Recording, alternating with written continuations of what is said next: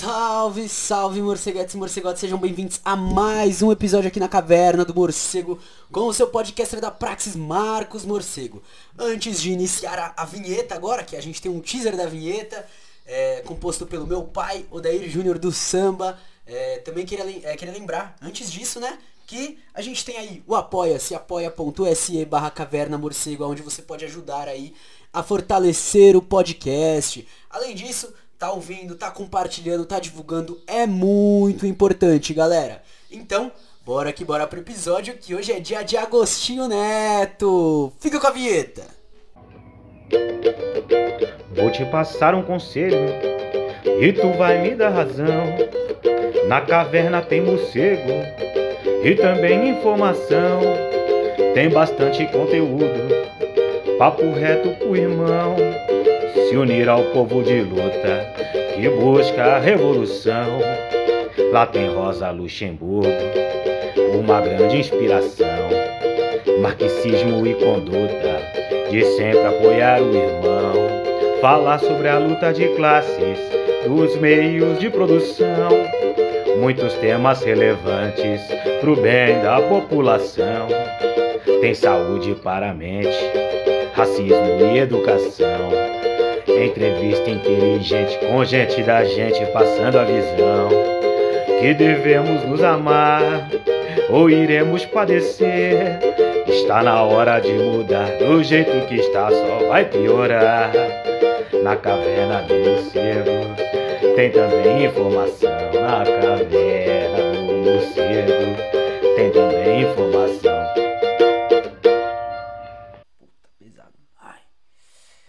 Paulinho Freire. Mas vamos lá. Salve, salve, morceguetes e morcegotes, sejam bem-vindos a mais um episódio aqui da Caverna do Morcego com seu podcaster da Praxis, Marcos Morcego, mais uma vez aqui em live, então se tiver comentários na Twitch aí, a gente vai estar tá aí na Twitch também. É, lembrando para seguir nas redes sociais, arroba morcego, underline, marcos, underline, arroba como na bicha, que é o Rô, que é o nosso revisor, que é também podcaster aqui, e também está fazendo lives. E vocês também podem ajudar aí é, contribuir com o projeto através do Apoia-se, que tem apoia.se barra caverna morcego, tem o Pix, que é meu e-mail, e também tem o Apoia-se do Niver do Morcego, porque dia 21 de outubro é meu aniversário, então a gente aí tá numa campanha, que também pode ser feita pelo Pix. Lembrando, acima de 10 reais, você vai estar tá concorrendo a um sorteio de algum. de alguma uma, uma das coleções aí da expressão popular. Então, não perca essa chance, né? E aí, é, dito isso, hoje o episódio ele é muito especial porque a gente tá gravando dia 19, né? Ele provavelmente vai sair bem pra frente, porque a gente tem pelo menos quatro episódios gravados já antes dele. É, porém, dia 17, como a gente vai ler daqui a pouco, é, dia 17 de setembro, completou 97 anos de Agostinho Neto. E é, ele é um pensador, assim, militante, uma pessoa que é, o pensamento dele tá sendo muito. tá complementando muita, muitas das leituras, embora eu tenha lido poucos textos dele. Porém, a ligação que o pensamento dele faz com o Fanon é tremenda. E só isso para mim já valeu toda a experiência de ter lido ele por ser algo que acrescenta é, o pensamento de uma, uma pessoa que já é valorizada dentro da esquerda radical, que é o próprio Fanon. Então, é, puta, sabe, expande tudo o que já estava é, sendo expandido é, de uma forma brutal, mano. É como se ele rasgasse o horizonte assim para abrir ele totalmente de uma forma fantástica. E aí, para começar, assim como foi com Engels, assim como foi com Marx, assim como vai ser com os próximos e as próximas, e quem mais vier de pensador e militante, é, de quem vocês quiserem aí que eu tenha livros falando sobre, é, a gente vai então trocar essa ideia é, sobre o legado do Agostinho Neto e é, para o pessoal que tá na live, durante a semana a gente vai continuar lendo. Acho que só tem um texto dele aqui nesse livro, então a gente não vai ler muito. A não ser que alguém tenha algum site que tem um texto muito bom dele pra gente ler também, pode me mandar. Pra galera do podcast que vai ouvir depois, numa semana vocês vão estar tá aí ouvindo isso e na outra vocês provavelmente vão estar tá recebendo é, já o, o, episódio sobre o texto dele. Então é isso, eu espero que vocês gostem desse episódio, porque é, é isso, a gente tá aqui para isso. Então, indo para o texto, o Legado de Agostinho Neto. Lembrando, o livro que está sendo utilizado é o livro Teoria da Organização Política, da Expressão Popular, organizado pelo Ademar Bogo. Puta, um escritor muito brabo. E esse daqui é o volume 2, né? O Marx, Engels, Lenin, Mao e Rosa estão no volume 1. Um. No volume 2 a gente tem Mariátegui, Gramsci, Prestes, Che, Ho Chi Minh, Marighella, Álvaro Cunhal, Agostinho Neto e Florestan Fernandes. Então tem várias pessoas. Ainda tem o volume 3, que eu particularmente não sou muito fã. Ou o volume 4 que eu tenho aqui. É o 3, que eu particularmente não sou muito fã. É, que vai falar um pouco sobre a questão de, de, de estratégia e tática. É, mas é, falando pra questão de posicionamento, questão de, de umas coisas assim. É, só que aí vai trazer Sun Tzu, vai trazer Maquiavel, eu li Maquiavel 299 vezes esse ano. É, eu não sou muito fã, é um livro importante, lógico, como qual, quase qualquer outro dessa, dessa linha, só que eu particularmente não curti. E esse segundo, para mim, é um dos melhores livros que tem. Eu ainda tô esperando uma, uma seleção da Demar Bogo é, com as mulheres militantes, porque dos quatro, porque são quatro volumes, se eu não me engano, só tem a Rosa, é, o que é definitivamente um problema. A gente tem, tipo, Angela Davis, tá ligado? A gente tem Lélia Gonzalez, a gente tem. E o Ademar Bogo é brasileiro, tá ligado? Então tem vários nomes aí que poderiam estar é, presentes. É, Ademar Bogo, se você ouvir, fica aí a. Eu não sei se você tá fazendo esse livro também, né? às vezes já tá. Mas seria interessante também é, trazer essa questão, trazer experiência, trazer, por exemplo, alguma coisa sobre as mulheres de Rojava, não sei. Qualquer coisa assim. É, não só de lá, tá ligado? Mas é, várias experiências assim é, e várias pessoas aí, várias, várias militantes, pra gente também tá trocando ideia aqui no podcast. Se precisar de ajuda, chama nós. Fala pra expressão, ó, oh, vou chamar um amigo aqui e chama eu. É isso. Se o Eras ouvir isso também, Eras, se você quiser fazer o contato, fica na paz. Agora sim a gente pode ir. Mano, sim, tipo, é, é, é porque assim, é, principalmente pros episódios, eu acho da hora o pessoal do podcast ouvir isso daqui também. Salve, salve, Cor Tercerto, seja bem-vindo, camarada. É, Bom dia, tela do locador, bom dia. É, uma coisa que seria interessante, é, porque eu não consigo falar sobre algo é, que eu, ou eu não tenha trocado ideia, ou que eu não tenha lido, ou que eu não tenha, né, tipo, presenciado. E esse livro que vai falar sobre o legado das pessoas e pá, não sei o que, que é o da teoria da organização política, ele é muito interessante para isso. Porque, tipo assim, ok, a gente não vai explorar toda a vida da pessoa, tudo que ela passou e tal, não sei o que. Porém, ela dá uma abertura pra gente começar a pensar essa pessoa e trazer esse pensamento pra Twitch, pro podcast e tal. Dessa forma, acompanhando o referencial teórico e tal, é um bagulho sensacional. Então, é uma coisa que me ajudou muito a elucidar alguns pensamentos. Essas duas, esses dois primeiros volumes eu devorei. Tipo, o segundo volume tem 414 páginas. Eu li em menos de 3 dias, porque eu não consegui desgrudar do livro. Justamente porque ele traz essa questão de você presencial que. Presenciar não, porque você não vai estar presenciando, né? Figurativa, figurativamente falando. De você presenciar a vida da, daquela pessoa, de você entender o que ela passou, tá ligado? Vai falar, por exemplo, do, do Gramsci sobre os problemas do Gramsci, vai falar sobre os problemas da Rosa, e vai acompanhar da vida até a morte desses pensadores. Tipo, mano, sensacional. Mas, eu acho que a gente pode ir agora, né? Entrar no texto. E aqui vocês vão ver, principalmente pelo Agostinho Neto, que é esse, esse livro, esse, essa parte dos legados desse livro, para mim é melhor do que do primeiro, né? Embora a parte sobre a Rosa eu ame, mas eu sou luxemburguista, então não vale. É, mas vocês vão ver. Antônio Agostinho Neto nasceu em 17 de setembro de 1922. Ano que vem é centenário de Agostinho Neto, parça. Na aldeia de Cachicane, a 60 quilômetros de Luanda, Angola. O pai, Agostinho Pedro, era pastor e professor da igreja protestante. A mãe, Maria de Silva Neto, também era professora. Estudou ensino médio em Luanda, enquanto trabalhou no Serviço Público de Saúde. Aí você já vê, né, mano? É, o bagulho é muito louco, velho. Salve, salve, SUS! Embora lá não fosse SUS, mas é isso. Minha mãe é de Luanda. Caralho, que da hora, parça. Nossa, que visão, mano. Eu, eu, eu acho isso daí muito da hora, porque é, a galera que tá me seguindo, assim, sabe, tipo... Além de ser de vários lugares do, do próprio Brasil, tem de vários lugares, assim, de, de fora também. Nossa, da hora. Os longos séculos da colonização portuguesa, desde 1482, impediram que se estruturasse qualquer instituição de ensino superior no país.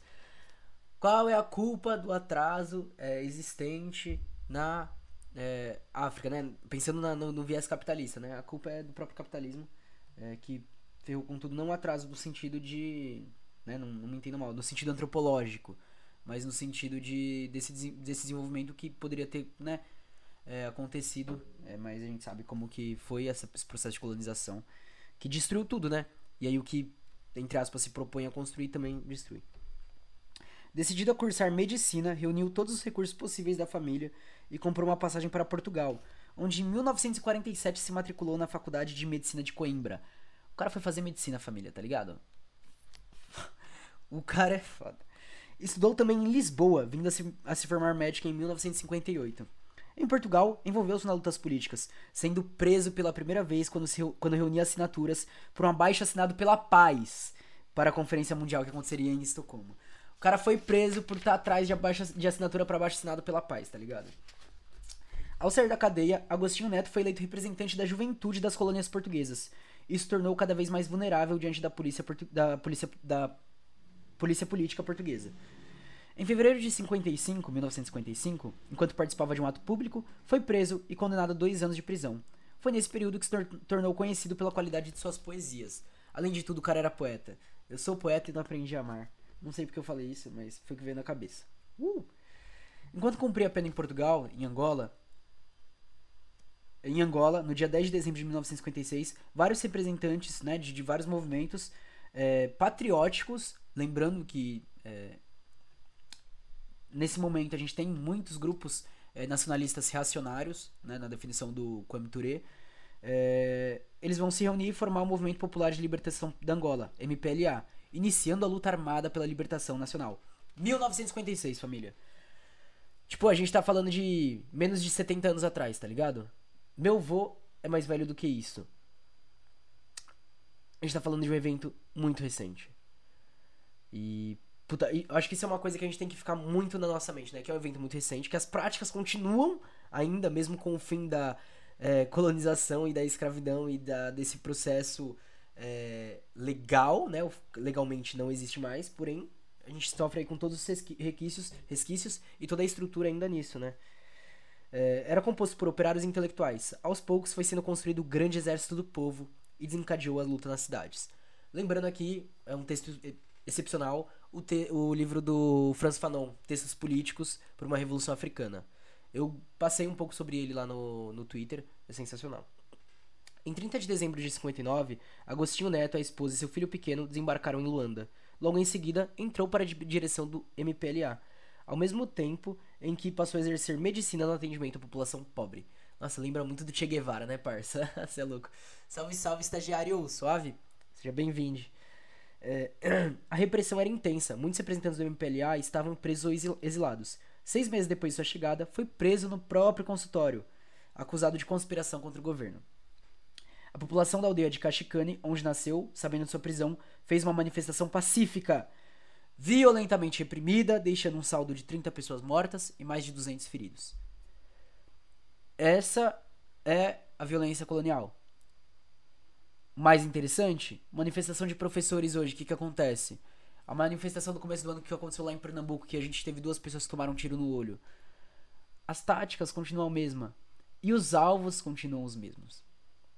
É, esse é um ponto muito profundo da, de quando a gente estuda. Diante dessa reação, temendo mais protestos, o Agostinho Neto é deportado para Lisboa para cumprir a pena em Portugal.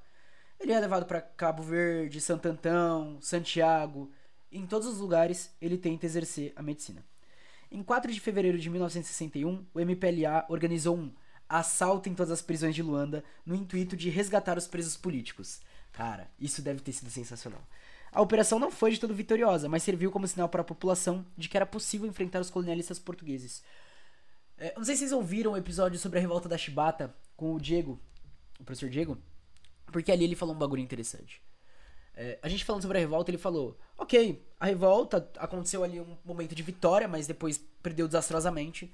Só que ali a gente tem um exemplo de que a gente pode fazer coisa pra caramba. De que o povo brasileiro não é um povo que tá o tempo todo só vendo o que tá acontecendo. E de que a gente tem força de luta. Tá ligado? É, e é isso, tá ligado? Tipo, de você olhar para esses momentos, olhar e falar: é possível enfrentar essa merda. Se a gente se juntar aqui, construir, vai! As forças de repressão devolveram um ataque bombardeando as aldeias. As estatísticas apontam 30 mil mortos. Ao divulgar fotografias do massacre em, em Cabo Verde, Agostinho Neto foi novamente deportado para Portugal. Mas a repressão mundial, a pressão mundial fez com que ele fosse colocado em liberdade em 1962, mas restrito a Portugal. É lógico que ele foge para Angola, onde ele chega em julho de 62, e no final do ano é eleito presidente do MPLA durante a Conferência Nacional mas ele teve que enfrentar pesadas disputas com outros grupos rivais que também queriam a independência da Angola. Dentre eles, a UNITA, União Nacional para a Independência Total da Angola, que recebia ajuda de quem? Não, me fala o país aí que ajudava esse, esse, esse, esse grupo aí da UNITA. É, eu já vou falar, né? Estados Unidos, França e África do Sul. Enquanto isso, o MPLA teve o apoio de quem? Teve apoio soviético e cubano até maio de 91. Só que a UNITA, ela continua recebendo apoio até 93. É tipo assim, a gente sabe que o processo é assim, né? Era um processo de disputa. Porém, por exemplo, quando o Fidel, quando o Che falam de ir para pra, as lutas da libertação dos povos africanos, eles estão falando num ato de solidariedade e de emancipação. Os Estados Unidos estão numa questão de ganhar território, ganhar disputa e manter controle. Esse é um ponto crucial de diferença. E provavelmente o ponto mais crucial, né? Quando o Nelson Mandela olha e fala, ó, oh, a galera que veio ajudar a gente aqui era a galera da, da esquerda radical, eram os marxistas. E de fato, isso é uma coisa que acontece. Existem problemas ainda assim, muitos problemas existem. Porém, é, é aquela coisa, né? A esquerda radical, ah, a gente quer a emancipação dos povos, a gente quer que todo mundo tenha acesso à alfabetização e tal, não sei o que. É, a gente quer que o, o SUS consiga atender todo mundo, pá, não sei o que. Aí a direita, ah, eu acho que todo mundo tem que ser preso e preto tem que morrer mesmo. Aí o centro, ó, oh, que escolha difícil. É isso. Tipo, não é perfeito. Ainda tem muitos, muitos problemas. Porém, é um passo de avanço para emancipação tremendo. E isso é inegável. Como presidente do MPLA, o Agostinho Neto iniciou uma intensa luta pela libertação de Angola, dentro e fora do país. A Revolução dos Cravos, em 25 de abril de 74, liderada por Álvaro Cunhal, que inclusive a gente pode tratar mais pra frente, a gente tem ele aqui, é, e o Partido Comunista Português, centenário do PCP. Salve pros camaradas de Portugal, não sei se algum vai ouvir, se alguém já ouviu, salve, salve, tamo junto na luta foi saudado em Angola com um grande ato público coordenado por Agostinho Neto. A população aderiu e passou a lutar intensamente pela independência. Os dirigentes da Revolução dos Cravos mudaram imediatamente as forças políticas e o comando militar das colônias, o que possibilitou um afrouxamento na, na repressão. Em menos de um ano, as lutas e mobilizações eh, de lutas e mobilizações. Em 11 de novembro de 1975, após 14 anos de luta armada, família, contra o colonialismo, 14 anos lutando, luta, luta armada contra essa merda. É, quem lê os textos políticos de Fanon vai entender um pouquinho melhor. Em praça pública, Agostinho Neto proclamou a independência da Angola. Enorme, parça! O cara, o cara declarou a independência da Angola. Instituindo a República Popular de Angola, da qual foi aclamado presidente, repetindo sua própria palavra de ordem. O mais importante é resolver os problemas, os problemas do povo. Aliado da antiga União Soviética de Cuba, pôde iniciar a construção do socialismo. Angola era colônia por portuguesa desde 40, 1482, marcada pelo tráfico de escravos. Até a metade do século XIX, cerca de 3 milhões de pessoas foram vendidas, a maioria para o Brasil. Doente, Agostinho Neto faleceu em 10 de setembro de 1979, em Moscou, na antiga União Soviética, deixando-nos poesias, textos e muitos exemplos a serem seguidos. E assim a gente acaba a primeira parte, né? A parte que fala da vida dele, é, de um modo geral ainda tem agora a gente falar sobre um, um, pouco sobre as ideias e contribuições teóricas dele, porque aqui a gente começa a introduzir já no pensamento dele e aí na próxima live a gente entra no texto dele. É... Vamos lá, vamos ver o que, que ele o que ele trouxe de inovação pra gente, né? Agostinho Neto destacou-se como militante revolucionário, ilustrando suas discussões com belas poesias. Puta, isso é muito, muito. É fofo, né? Tipo. É... Quando a gente fala, né, que tipo. A revolução ela também é paixão Assim, eu nunca peguei uma poesia do Agostinho Neto pra, pra, pra ver, né? Mas, tenho certeza que vai ser maravilhoso. De sua elaboração teórica, pouco conhecemos, porque ele tem muito mais discurso do que produção escrita, né? E aí destacamos aqui um deles, proferido no período de luta pela libertação da Angola. Quem é o inimigo e qual o nosso objetivo? Em que procurou revelar a sua preocupação com o continente africano, onde a luta já durava cinco séculos. Mesma coisa que aqui, né? Essa luta histórica não poderia, ao seu ver, ser desligada da atualidade, nem se isolar do mundo, pois as ações se interligavam em todos os continentes, na área econômica, política e cultural. O problema maior que o preocupava era como sair em toda a África das relações injustas com os países dominadores sem cair no mesmo sistema de dominação interna. Não combateremos capitalismo com capitalismo negro, combateremos com socialismo. A gente tem que mudar efetivamente os meios de produção. Buscou então identificar os inimigos, que em princípio era Portugal, por manter o regime de colonização, mas também havia outros países que, através do neocolonialismo, levavam à submissão interna, pela divisão de grupos étnicos ou linguísticos, e o racismo que fortalecia ainda mais o imperialismo. Lembrando que, é, cronologicamente, embora né, não seja alguma coisa exata, realmente, nessa época de luta de libertação, entre os anos 50 e os anos 70, a gente tem as pautas do identitarismo liberal começando a ganhar voz para a separação dos grupos e a, a, o discurso radical com, começa a se afrouxar, né? Ele, claro que ele vai se afrouxar já para os anos 70, mas ele vai começar a se afrouxar no sentido de colocarem é, a questão de, ah não, a gente faz umas reformas, a gente luta aqui por salários e tal, e não sei o que. É muito interessante olhar para isso. A dominação se dava em diferentes níveis de, e, e de diferentes maneiras. Por isso, ficava difícil perceber quem era o inimigo principal. Os colonialistas usavam desde o trabalho forçado, a discriminação racial, a segregação econômica, até a impossibilidade de ascensão social. Essas diferentes maneiras e níveis de agir do imperialismo haviam criado na África diferentes visões sobre o caminho da libertação. Era preciso ver com clareza quem é o, quem é o inimigo, o que é o inimigo e qual o nosso objetivo. Ele vai fazer menção ao problema angolano como fruto de sua experiência analítica, identificando que Portugal dominava Angola desde 40, 1482, mas não fazia sozinho, dependia do capital e da tecnologia de outros países. Por isso, não era o inimigo principal, mas o inimigo direto. A estratégia de luta não poderia se basear na vingança social, que visava transformar o senhor de hoje e o escravo de amanhã. Nossa, essa crítica é foda. É, inclusive a citação dele, tá? Mas através da luta nacional para destruir o sistema de dominação mundial. Cara. É... Mano, eu não sei se vocês sabem como faz clipe aí na Twitch, mas faz, faz um clipezinho assim dessa parte que eu vou falar agora. É... Eu sei que vai demorar um pouco, então eu vou. É... Vamos lá. A libertação nacional tem de ser uma etapa para a realização de uma forma mais vasta de libertação, que é a libertação do homem. A luta pela libertação nacional era uma luta pela cultura ligada à política. Esse seria o caminho para a emancipação do ser humano. Cara, preciso demais, mano, preciso demais.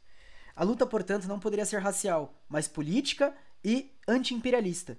A massa mais explorada, a negra, deveria ter o controle sobre o poder político, porque era quem poderia ir mais longe no estabelecimento dos direitos para todos. Assim como quando a gente olha para a questão da mulher negra hoje, por isso que. Aqui ele tá dizendo já tudo, né? Busca de forma simples e resumida responder a pergunta. A segunda pergunta: quais são nossos objetivos? A luta do povo pelo poder político, pela independência econômica, pelo reestabelecimento da vida cultural, pela desalienação, pelas relações com todos, todos os povos numa base de igualdade e fraternidade. Dessa maneira, situou a estratégia da, da, luta revolucionária na África a ser organizada a partir da situação continental e dirigida pelos movimentos de libertação nacional, que faziam o papel dos partidos políticos. Ponto importantíssimo, família. Importantíssimo. Pra galera que acha que é, é só estar em partido que é revolucionário, que é só o partido que pode fazer luta de libertação. Vou repetir situou a estratégia da luta revolucionária na África a ser organizada a partir da situação continental. Primeiro ponto, a gente está falando de um continente. Você tá falando de uma luta continental. A gente pode falar, ah, é panafricanista e tal, não sei o quê. Vamos lembrar do, do Fanon. Assim como é panafricanista, é marxista. Porque o nacionalismo não é um nacionalismo reacionário, é um nacionalismo revolucionário. Kwame Ture vai fazer essa diferenciação. E dirigida pelos movimentos de libertação nacional que faziam o papel dos partidos políticos. Não necessariamente um partido. Não necessariamente alguns partidos. São movimentos. E dentro das revoluções que acontecem nos vários lugares, por exemplo, o Fanon vai falar de alguma delas, o Agostinho Neto vai falar de outras, acredito que deve ter uma caralhada de escritores que vão falar. A gente vê a multiplicidade de organizações que estavam nessas lutas. Essas lutas deveriam ser de natureza política, mas não poderiam deixar, de atacar as frentes da economia, em que o imperialismo se sustentava através da exploração e dos roubos e do roubo das riquezas. É isso a introdução sobre ele. É... O nome do texto é Quem é o Inimigo e Qual o Objetivo? É... Do Antônio Agostinho Neto. É... Que a gente vai ler provavelmente amanhã. Acredito eu, talvez. Mas é basicamente isso, mano. Esse é um pensador ferrado aí que a gente tem. Alguém que poderia ser mais valorizado é, pelo que passou, tá ligado? Porra, 4, 5 prisões, deportado 299 bilhões de vezes. E o cara ainda declara a República Popular da Angola, mano. Tá ligado? Porra! Não é pouca coisa, vamos lá. O cara organiza o MPLA e junta com outras frentes, com diversas frentes, tá ligado? para fazer a Revolução Continental, mano. Tá ligado? Não só ele, o Fanon também, tá ligado? Os textos políticos, quando o Fanon vai contando do, das tretas de aeroporto e, e da, da, da, do, dos transportes e de tudo que eles veem, mano. Você vai arrepiando, você vai olhando, vai falando. Família! Cadê esse espírito na gente, tá ligado? Cadê, cadê essa força, mano? Vamos. Sabe? Eu sei que as condições materiais pra, isso tão, tão foda, mas tem coisa que a gente tem que dar os passos, tá ligado? E se olha e fala, mano, a galera produzindo teoricamente, dando discurso e indo e pai, e não parava de avançar, não parava de avançar, não parava de avançar. Sendo preso, sendo exilado, e continuava, fugia, dava. Ah, isso é pesado demais, mano. Pesado demais. É, e não no sentido triste, tá ligado? De olhar e falar, nossa, a gente não faz isso, mas no sentido de a gente ainda não faz isso, mas a gente vai chegar lá.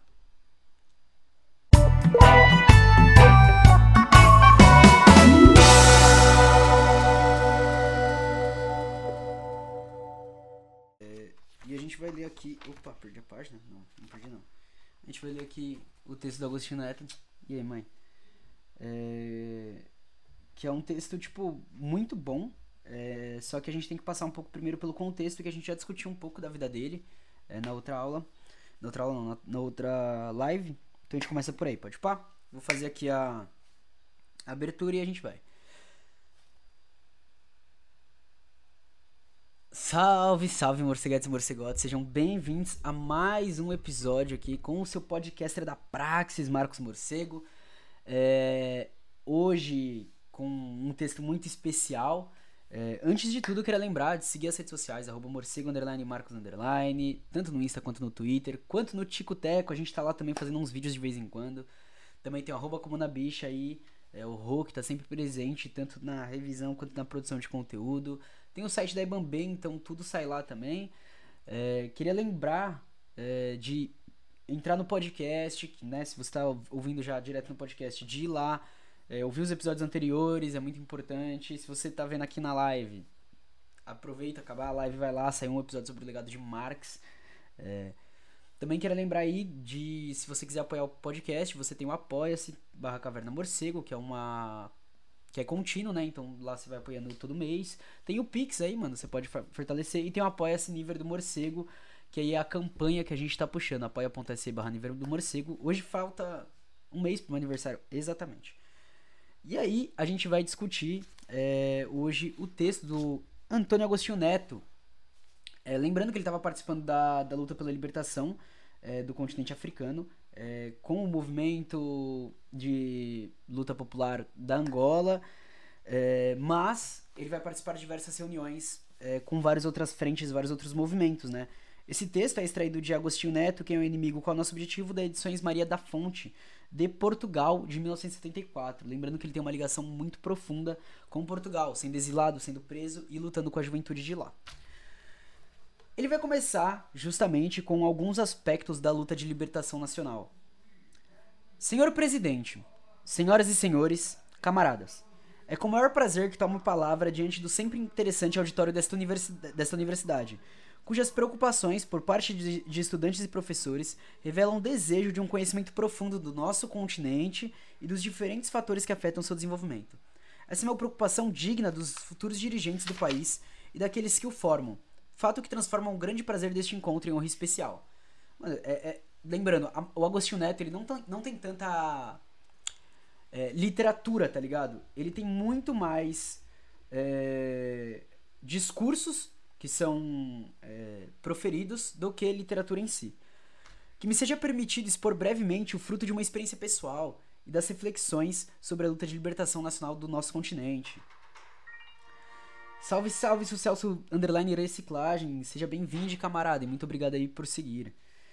Essa experiência não é senão a, a, a expressão de uma necessidade vivida na África, nos últimos cinco séculos e muito especialmente nos últimos decênios, de cada um de nós se sentir livre, Lembrando que nessa época a África, ainda, muita, muitos, muitos países da África ainda estavam sob, sob um regime escravista, tá? É também a expressão mais vasta do desejo comum do homem sobre a terra, de se considerar livre, capaz de se desligar das amarras de uma sociedade em que estiola e morre como ser humano. A luta de libertação nacional na África, na minha opinião, não pode ser desligada do contexto atual que se desenvolve, nem pode se isolar do mundo. Uma guerra de trabalhadores na, na Inglaterra a imposição do fascismo ao povo chileno ou uma explosão atômica do Pacífico. São fenômenos da mesma vida que estamos a viver, através da qual procuramos as vias para uma existência feliz para o homem sobre a Terra. Salve, salve, Heitor, SSA, seja bem-vindo, compa. O fato universal é, portanto, particularizado na África através de formulações concorrentes no plano político, econômico e cultural. Ou seja, é interessante como ele já traz a vinculação da questão do caráter do capitalismo, né? lembrando que ele vai colocar a luta anticapitalista como principal foco, mas ele também vai colocar a própria questão é, particular do continente africano. Os laços históricos que ligam os nossos povos, os nossos povos aos outros povos do mundo vão se estreitar cada vez mais, pois que não pode haver outra tendência sobre a Terra. O isolamento é impossível e, e é contrário à ideia de progresso técnico, cultural e político. Ou seja, a gente já sabe que ele está falando de uma unificação da luta africana. Só que os, nossos, os, laços, os laços históricos que ligam os nossos povos aos outros povos do mundo vão se estreitar cada vez mais.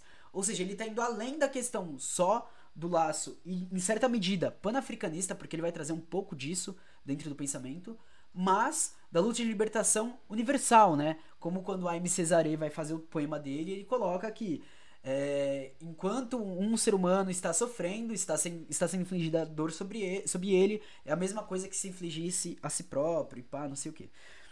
O problema que se nos põe neste momento, a nós africanos, é como transformar as relações injustas, geralmente de subordinação política e econômica, com os outros países e povos do mundo, sem que essa transformação se faça à custa do progresso social, que necessariamente deve estar integrado na ação para alcançar a liberdade, e sem o qual o comportamento do homem será o de que sai de uma forma de discriminação para cair numa forma tão negativa como a primeira, uma simples inversão de fatores interconvenientes. E dentro desta mesma sociedade africana, o movimento de libertação nacional procura também que as forças socioeconômicas internas, isto é, aquelas que se desenvolvem no interior de cada país, se reestruturem no sentido do progresso. É, é muito aquela coisa é, que a gente tem numa discussão interna de país, de tipo assim, é, a cidade ela não pode colocar o campo como refém da sua própria construção e colocar num sentido de desenvolvimento que vai manter o, a questão de é, exploração dos recursos naturais da forma que for necessária para a sustentação da humanidade. Sem adaptação, sem pensar em questão é, do meio ambiente em si, por exemplo. Isso já era colocado, ainda é, é que ainda está no nível social, né? E aí tem que fazer essa distinção. Mas justamente na questão de que é, não é como se a sociedade fosse viver de uma forma uníssona, né? Tipo, ah, não, mesmo assim dentro do socialismo a gente vai ter um ideal de humanidade. Não ele precisa que a gente seja humanamente diferentes, né? Que a gente seja é, a nível de estruturação tendo essa separação. Na África, estamos fazendo todo todos os esforços para acabar para sempre com o paleocolonialismo, hoje apenas existente nos territórios dominados por Portugal, como geralmente se acredita, mas que de fato são dominados por uma vasta associação imperialista, protegendo de maneira injusta interesses egoístas de homens, organizações econômicas ou de grupos de países. Os chamados regimes racistas de minoria branca não são, senão, uma consequência e uma forma especial de paleocolonialismo, em que os laços com as metrópoles se tornaram frouxos e mais apagados, em favor de uma ditadura minoritária branca. Essa forma de colonização, visível, clara, aberta, não impede que uma outra exista no nosso continente, Outra forma de dominação mais sutil, conhecida pelo nome de neocolonialismo, em que o explorador, explorador já não se identifica com o nome de colonizador, mas que atua da mesma maneira em vários níveis. Ele ainda traz a percepção dos vários, vários níveis de dominação, exploração e opressão que acontecem dentro desse regime colonialista. O paleocolonialismo, o neocolonialismo, que são definições. É, o paleocolonialismo, eu nunca não sei de outro autor que usa, se alguém souber, pode indicar aí. É, no entanto, as formas de submissão interna, causadas pela divisão de grupos étnicos ou linguísticos, pelo desenvolvimento das classes privilegiadas é, e dotadas de um dinamismo próprio, não deixam de ser também formas de opressão ligadas às formas visíveis e conhecidas como colonialismo, antigo ou novo, ou racismo. Eles aliam-se facilmente ao imperialismo e facilitam sua penetração e influência. Ele ainda traz é, esse nível de dimensão explicado, né? Porque a gente tem a dominação direta, a exploração, a dominação econômica, o fator racial e ainda a atomização dos movimentos que lutam contra isso dentro do próprio, do próprio da própria sociedade. É, que vão atuar nos níveis, por exemplo, da sociedade civil, né? Quando a gente pensa na atuação da, das escolas, é, das igrejas, de quaisquer instâncias nesse caráter. Esses fenômenos são universais, eles encontram-se encontram-se ou encontraram-se em todas as sociedades do mundo, mas na atualidade são agudos bem concretos na África. E é aqui que eles mais preocupam a nós africanos e também aos povos com os quais temos relações, ou de submissão ou de cooperação. A dominação e a opressão, coloniais ou racistas, exercem-se de maneiras diferentes em diferentes níveis. Elas não atuam de um modo uniforme sobre o nosso continente, não utilizam sempre os mesmos agentes, não provêm sempre do mesmo extrato social ou sob a mesma forma de organização política ou econômica. Por isso, cada um, colonizador ou colonizado, sente de maneira diferente esse fenômeno hoje anacrônico e que se deseja ver substituído por outro tipo de relações. E quanto a esses novos tipos de relações, nós, os africanos, ainda não estamos nem muito, claro, nem muitos, nem muito claros nem de acordo. É, então, vai trazer essa questão do, do, dos conflitos que acontecem lá dentro também, né? Porque é, engana-se quem acha que. Ah, não, é. Primeiro, que a, quem engana-se quem acha que a África é um país. Segundo, quem acha que todo mundo tem o mesmo viés, a mesma cultura, a mesma visão.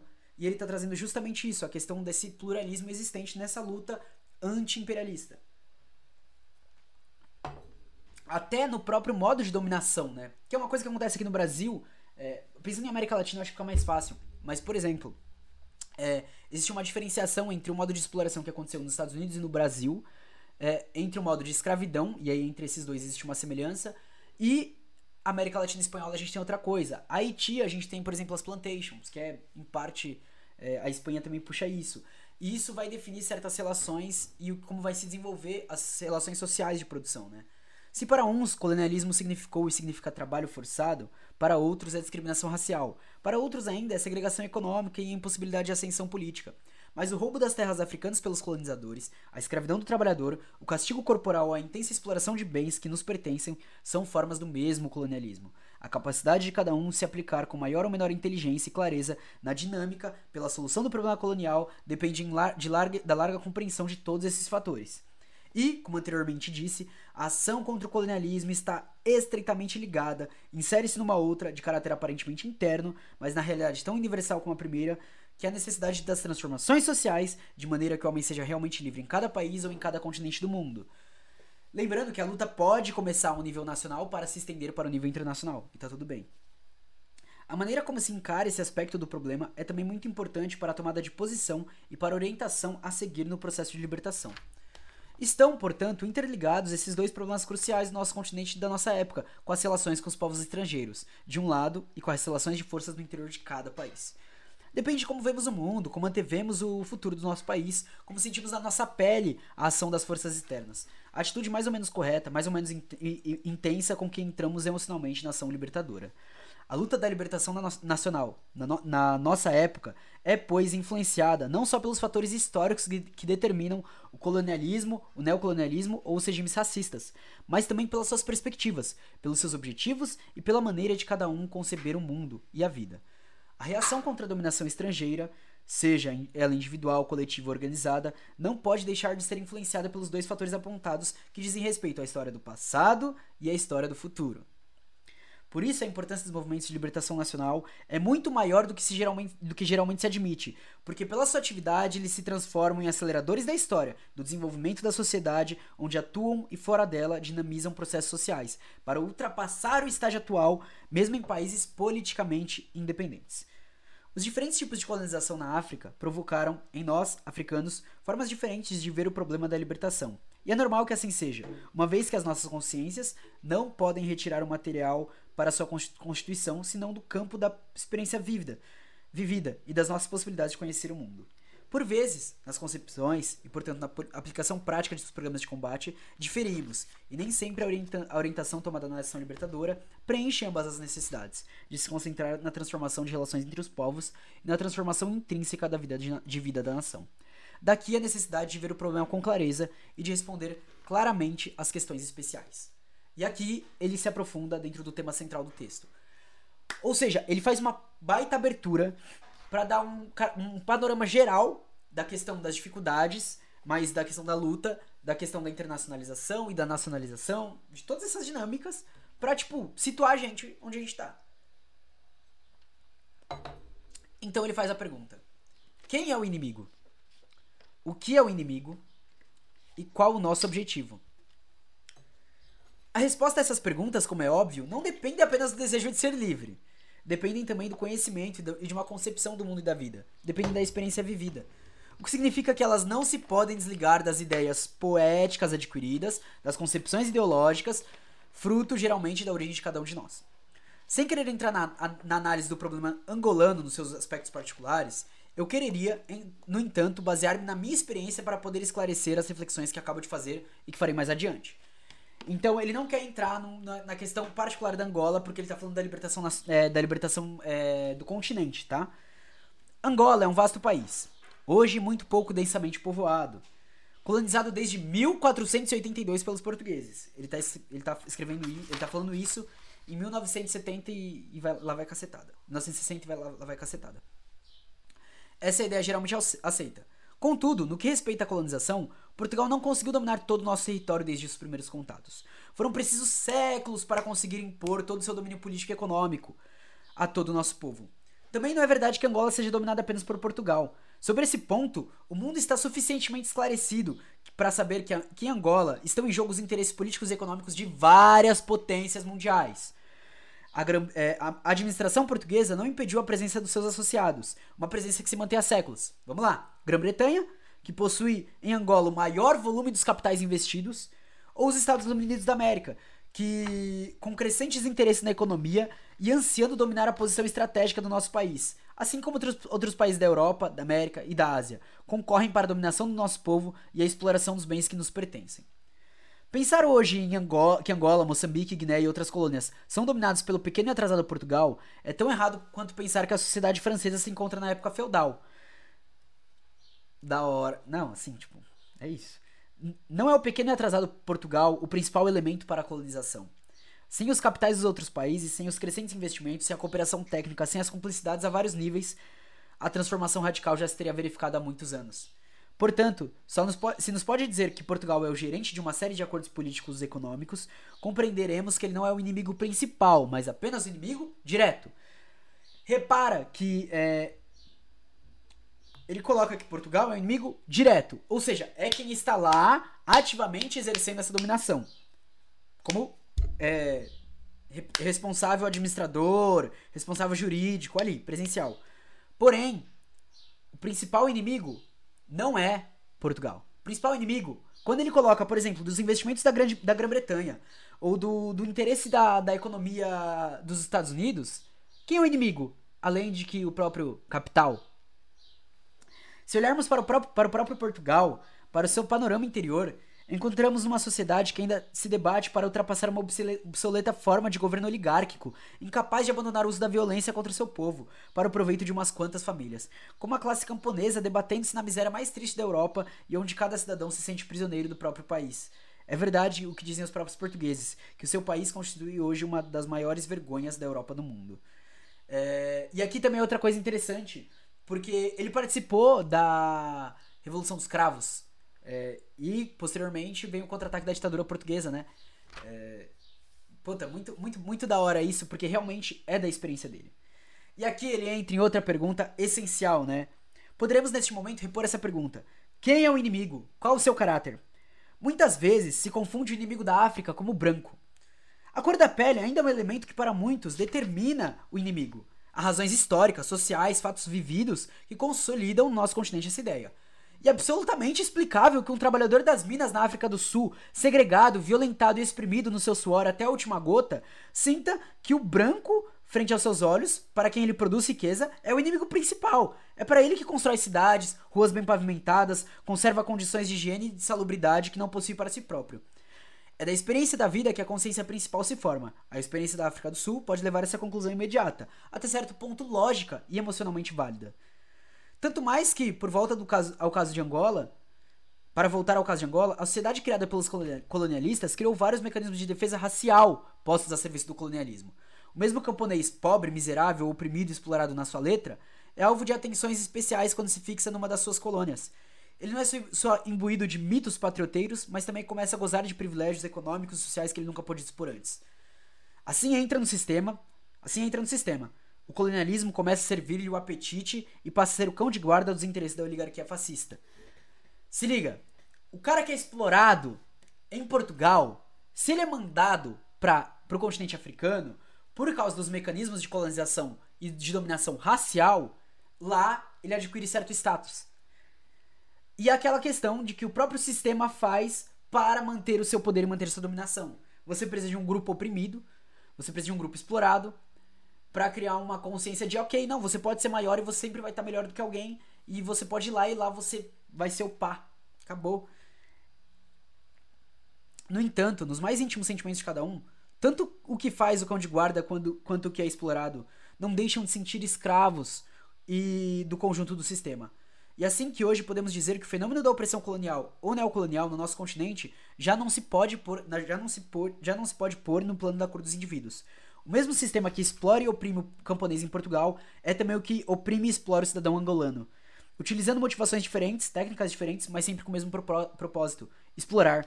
E entre o homem português e o homem angolano, ou moçambicano, ou guineense, é possível estabelecer o, o é, é, possível estabelecimento de relações justas. Isto é, de relações que impeçam a exploração de homem por outro homem. O fator racial não jogará senão um papel secundário, e só durante mais algum tempo, caso terminem as relações de senhor para escravo. A compreensão ideológica desse problema também facilita sua resolução, ao serem definidos objetivos da luta de libertação. Em condições especiais, encontram-se já casos em que o problema racial é ultrapassado é o que se passa na guerra. Há portugueses conscientes que desertam, para de uma maneira ou de outra se alistarem nas fileiras nacionalistas. E no fundo, o que é que nós queremos? Não penso que a luta de libertação se dirija no sentido da inversão dos sistemas de opressão, de modo que o senhor de hoje seja o escravo de amanhã. Não combateremos capitalismo negro, o capitalismo com capitalismo negro. Combateremos com o socialismo. Só um minuto. Pensar assim será querer caminhar contra o sentido da história. As atitudes de vingança social são as que poderão trazer aquilo, não são as que poderão trazer aquilo que desejamos, ou seja, a liberdade do homem. É que as lutas de libertação, devemos sublinhar lá de novo, não se destinam só a corrigir violentamente as relações entre os homens, especialmente as relações de produção, dentro do país. Elas constituem um fator importante para a transformação positiva de todo o nosso continente e do mundo inteiro. A luta de libertação nacional é também um meio de quebrar todo um sistema injusto de opressão existente no mundo. Vejamos do lado pragmático da questão. Não encontramos na África um único país que não mantenha relações preferenciais com a sua antiga metrópole, até pela absorção dos valores é, culturais, inevitável num regime de tipo colonial. E mais, as formas de exploração não terminam por consequência, não terminaram também as formas de discriminação racial mais ou menos assim, acentuadas. Nesses casos, a libertação ainda não é completa, ainda existe a dominação, ainda existe a exploração. Numa independência em que não houvesse apenas a aparência da independência política, mas também a econômica e, cultura, e a cultural, em que o respeito real pelos valores nacionais existissem, de modo a permitir a abolição da exploração, o homem encontraria, eu acredito, então a verdadeira liberdade. Se quisermos responder a nossa pergunta, dizemos que o inimigo é o colonialismo, o sistema colonial. É ainda o imperialismo que sustenta o primeiro, sendo até o inimigo principal. Esses inimigos utilizam em seu favor todas as contradições que possam ser encontradas na sociedade dominada os fatores raciais, tribais, de classe e outros. Sobre eles, constroem as suas bases de exploração e mantêm, modificando um aspecto que já não pode ser mantido, né? Então, na África, é, não é a dominação política formal que vai prevalecer, é, porque ela vai se encerrar conforme vão acontecendo as lutas de libertação. Porém, é, ninguém vai se libertar da, da, dominação econômica. E aí, que é grata, ela tá aí presente. Por isso que é muito, gra é muito grato para ele né, a fórmula adotada por alguns partidos políticos no poder na África, ao dizer que eles também são um movimento de libertação nacional. Assim se exprime o completo significado de, de fenômeno de libertação. Desse conceito mais longo de libertação nacional provém consequências importantíssimas para a necessária cooperação entre os oprimidos da terra. Cara, é muito. Ele, ele parece que ele bebe muito de Fanon, tá ligado? Continuarei a dizer, portanto, que a libertação nacional tem que ser uma etapa para a realização de uma forma mais vasta de libertação, que é a libertação do homem. Se se afasta dessa ideia, o dinamismo aparece, as contradições essenciais no país não terminam. A experiência angolana mostrou já que o caráter antirracista puro não pode permitir o pleno desenvolvimento da luta pela liberdade. A nossa sociedade, desde há séculos, contém dentro de si os elementos brancos, chegando como ocupantes, como conquistadores, mas que tiverem, tiveram tempo de enraizar, de se multiplicar e existir por gerações e gerações sobre o nosso território. Essa população branca domina os centros urbanos, provocando o fenômeno da mestiçagem que torna a nossa sociedade interligada nos seus componentes raciais. Se a luta de libertação esquece a realidade do país e se reduz a formulações gratas, a nacionalistas sinceros, mas pouco preocupados com o aspecto do desenvolvimento sócio-histórico do povo, ela estiola-se e não pode atingir os seus objetivos políticos e humanos. Todos aqueles que num país desejam participar de qualquer forma de luta pela libertação devem poder fazê-lo. A preocupação na África de fazer da luta de libertação uma luta racial de pretos contra brancos não é só epidérmica, mas podemos dizer reacionária. E essa tese não tem futuro. No momento mesmo em que verificamos haver mais contatos entre pretos e brancos sobre o continente do que na época do colonialismo. As relações alargadas com os países socialistas, com os países anticoloniais, na forma antiga, nas relações chamadas de cooperação com antiga, antigas metrópoles, chamaram a África um notável número de europeus, americanos, asiáticos que não existiu nunca em nenhuma época da história. Colocar, portanto, o problema preto contra branco é falsear a questão, é desviá-la de seu objetivo. O que queremos nós? Uma vida independente como nação, uma existência em que as relações econômicas sejam justas entre os países e dentro do país, um revir dos valores culturais ainda válidos para nossa época. O conceito literário da negritude, nascido das correntes filosófico-literárias que fizeram nossa época, como existencialismo, socialismo, pôs com acerto o problema da conscientização cultural do homem negro no mundo, independentemente da área geográfica em que ele se dispersou. Conjuntamente com a ideia do pan-africanismo, o conceito de negritude começou, num certo momento, a falsear o problema, o problema negro. É justo, era justo realçar os valores culturais na sua essência, de que os povos negros transportaram para todos os continentes com predominância para o continente americano. A nossa cultura deve ser defendida, desenvolvida, o que não significa dizer que deva ser mantida com estagnação. No fundo, e com vários pensadores têm afirmado, a luta de libertação nacional é uma luta pela cultura, mas eu creio que os laços culturais não evitam de modo algum a compartimentação política. Esse tem sido um ponto equívoco em muitas manifestações diante da libertação nacional. E agora se liga nessa parte que ele fala que é muito interessante. E não posso deixar de exprimir, exprimir aqui a minha inteira identidade política com a luta dos povos negros da América, lá onde se encontram e admirar a vitalidade dos descendentes dos africanos ainda hoje oprimidos e segregados na sociedade americana, especialmente nos Estados Unidos. Digo especialmente nos Estados Unidos, porque não acredito muito na inteira liberdade dos negros na igualdade nacional do Brasil, de que tanto se fala e de que nos pretendem convencer. Chegou nele a questão da do pensamento desenvolvido, principalmente preconizado pelo Gilberto Freire, de, igual, de igualdade racial aqui no Brasil. Mas ele não se convence disso.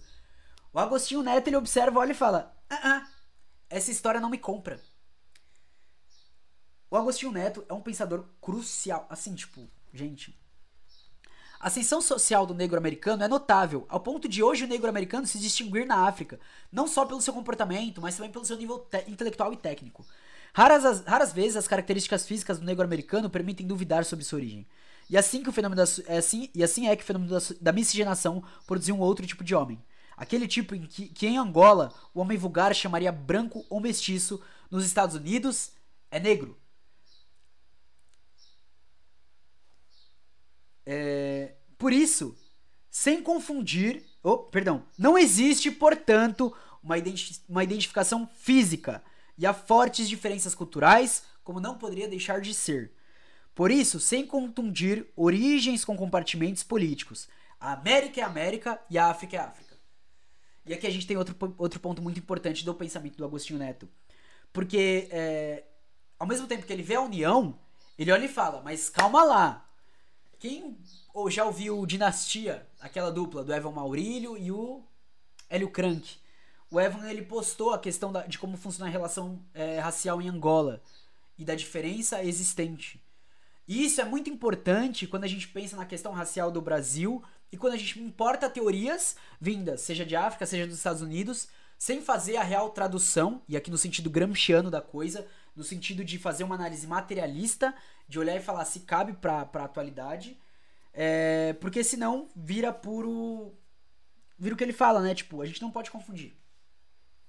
Hoje estamos todos ligados, solidários numa luta de libertação contra opressores que apresentam a mesma cor. Mas amanhã certamente haverá personalidades sociais diferentes a conservar.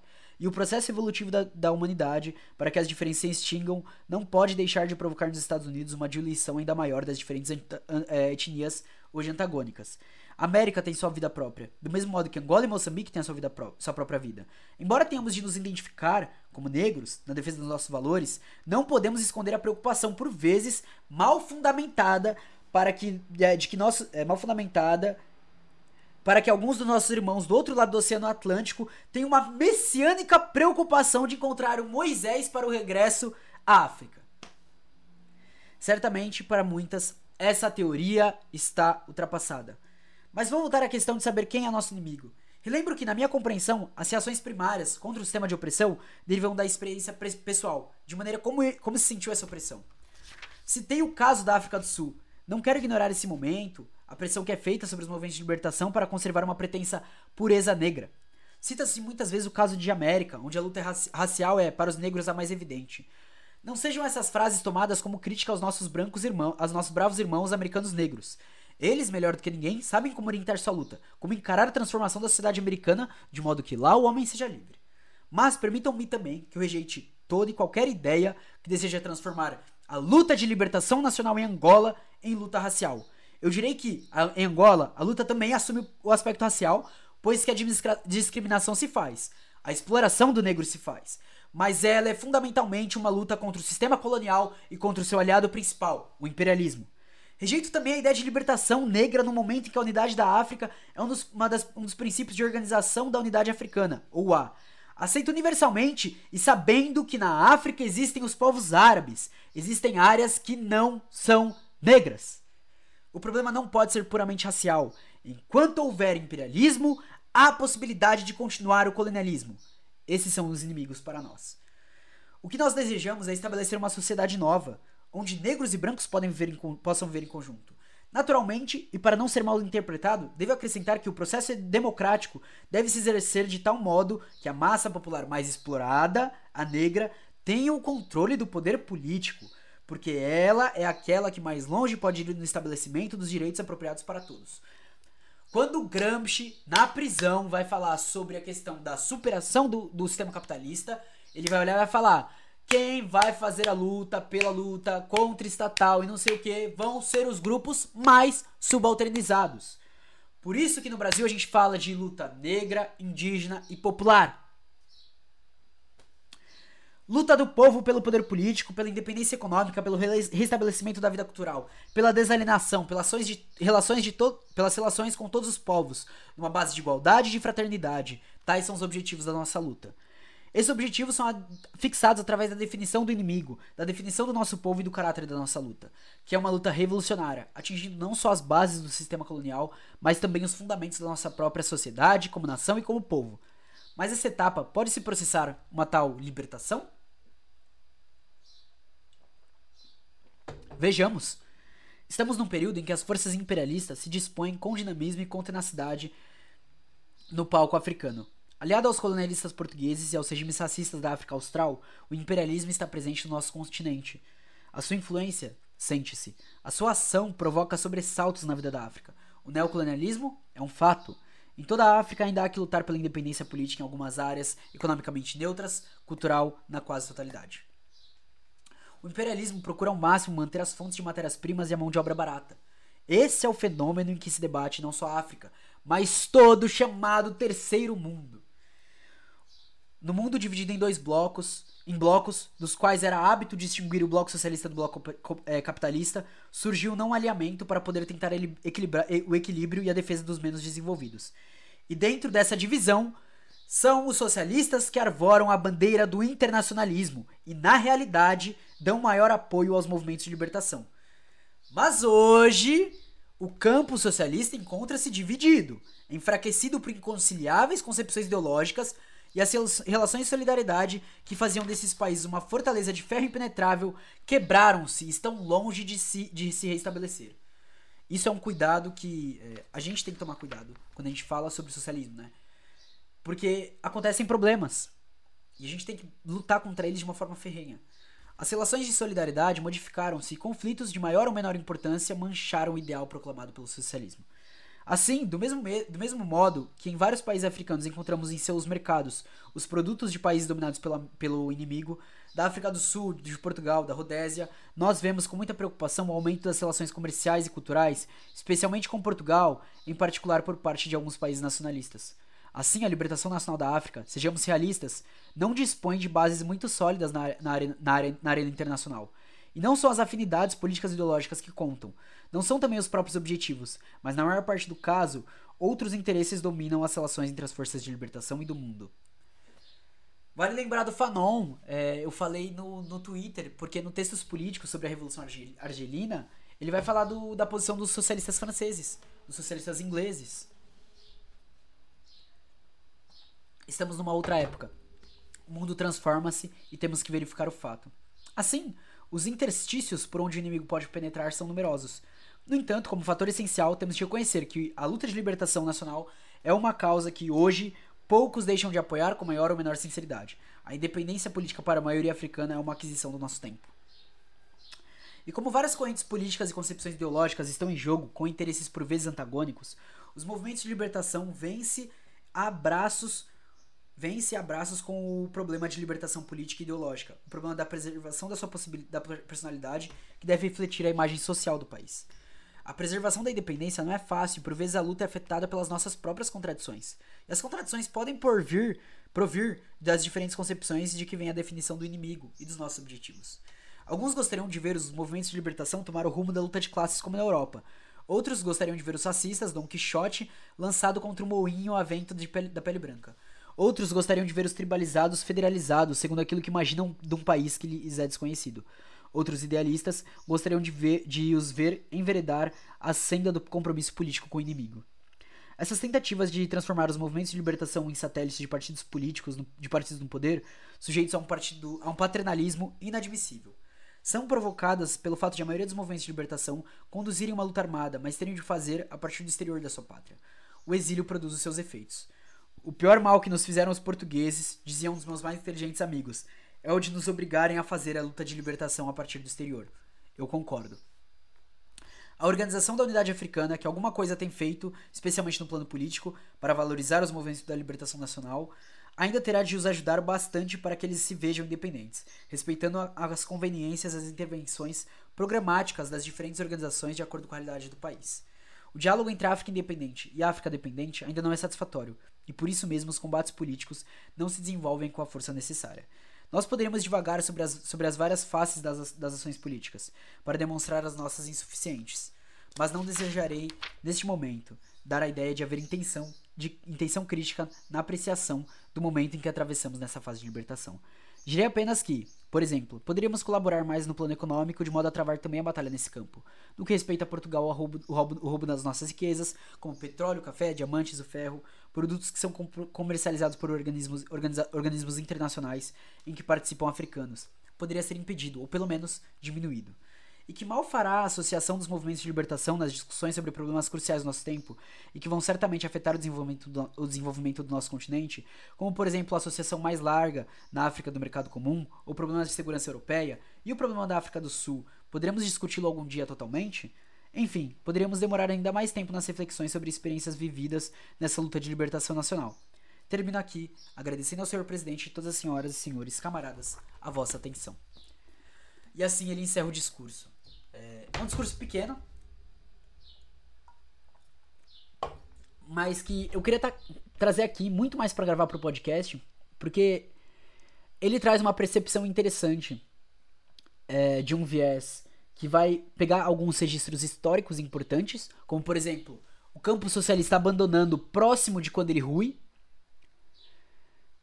A questão da visão é, panafricanista que não visa um nacionalismo reacionário, que vai ter uma visão pro nacionalismo revolucionário, terceiro mundista, internacionalista, mas que ainda vai faltar um elemento quando ele fala da questão econômica, que não vai tocar ainda é, uma questão é, profunda de análise sobre os meios de produção, embora já dê aquela pincelada. Mas é um texto que,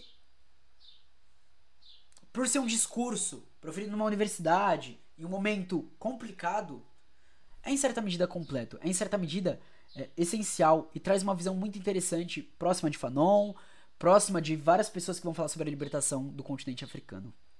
E é só isso que eu queria trazer hoje. É tipo, hoje foi bem rápido. É... Não tem muito mais o que falar e eu tô cheio de coisa, tenho que conversar com o Comuna agora e tal. É, eu queria agradecer. E queria falar aqui no final, para quem ficou, é só pra ver a questão do, do fundo, né? Porque agora eu mudei. Eu consegui colar os quadros, então eles estão inteiros ali. É, na verdade foi com fita transparente. Aqui eu colei o da Sarah Caos, né? Que a justiça não te entristeça, mais te radicalize. Aí aqui tem a camisa da Rosa. Aqui tem a sacola da expressão popular. Aqui tem a camiseta do Enei com o bagulho do Luta pela Vida. Aqui tem o Marx, que veio numa entrega da Boitempo. E aqui tem o quadro que fizeram para mim que eu postei no Insta. Muito fofo. Mas é isso, família. Eu vou ficar por aqui. É, espero que vocês tenham gostado. Hoje tô bem cansadinho. Né? Vocês viram que eu. Mas é isso. É, vai ter uns ticotecos sobre isso. Então quem quiser acompanhar também vai lá no ticoteco, tá bom? Beijão pra vocês, família. Até mais. Eu não vou fazer raid porque tem pouca gente na live e. Então é isso, tá bom? Fiquem na paz.